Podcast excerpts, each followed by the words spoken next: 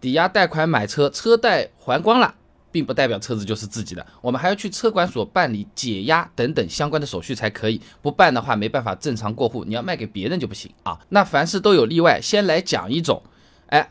叫做信用贷款的东西，这个方式还完贷款之后啊，它确实是不需要进行任何操作的。实际上呢，是根据我们的个人征信从银行办理了一个车贷，而且不需要任何的抵押。那么首付完之后，车子的绿本子啊是直接在我们自己手上的，而且呢上面也没写的这个抵押登记信息。哎，这个就是区分我们到底后面要不要办东西，它到底叫做抵押贷款还是叫做信用贷款的办法啊。本质上这种是向银行借了个钱，和车子是没有任何的关系的。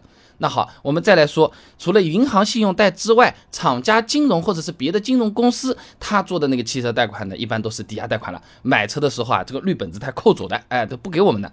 所以说啊，我们在贷款完成之后的第一件事情，就是去当时办理贷款的地方，或者是 4S 店，把这个绿本本给拿回来啊。那需要注意的啊，就是你取绿本不要一拿就走了，还要让他们开一个贷款结清证明。哎，你不要以为拿到手了就万事大吉，车管所还要去办个叫做解押手续的东西的。对外经济贸易大学张黎明硕士论文分。享给你，中国汽车消费信贷的法律环境研究上面讲啊，这汽车抵押是分期付款销售当中呢，汽车的所有权归买方，但是该汽车需要作为剩余债权进行抵押。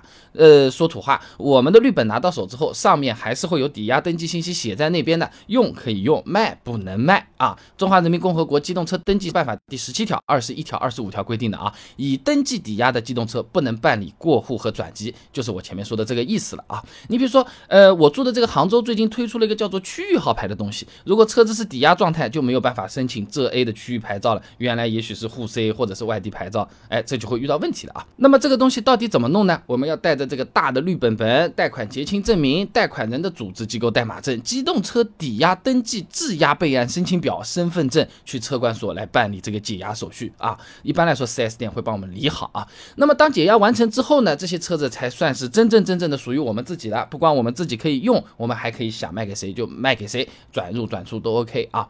那其实有一点需要注意啊，有的时候买车啊做贷款，也许我们信用记录不是特别好啊，至少他们是这么讲的吧，就给我们安了个 GPS，有个定位的嘛，超出一定的区域或者怎么样，他会报警啊什么的。这个东西要让贷款方或者是 4S 店把 GPS 给拆拆掉啊。那你以为车子里面装了一个了，你拆拆下来了，其实车子里面有可能装了三个。这露出来的外面那个有可能是障眼法，让他们猜，他们肯定知道哪里有什么地方，呃，有什么东西的，让他们弄弄好，我们自己也不一定好找，找出来的时候，万一把车子给拆破了，也得不偿失啊。所以总的来讲，抵押贷款的车子呢，在还好贷款之后，先拿到绿本，然后去车管所办理解押手续。但如果是信用贷款买车呢，绿本本呢就是在自己的手里，不需要再做其他的任何事情了啊。那么贷款买车的时候呢，4S 店往往会收我们一个叫做 GPS 的安装费啊，那说我们这个征信有可能不太好啊，你这个贷款这个利率给我们批下来怎么样怎么样？好像对我们不太放心。反正就是 GPS 要收笔钱，这笔钱要不要给？给多少？不给行不行？啊，除了那个 GPS 的钱，4S 店什么贷款手续费啊，什么担保中介费啊，等等等等这些东西，他到底应不应该付？要付，那么付多少？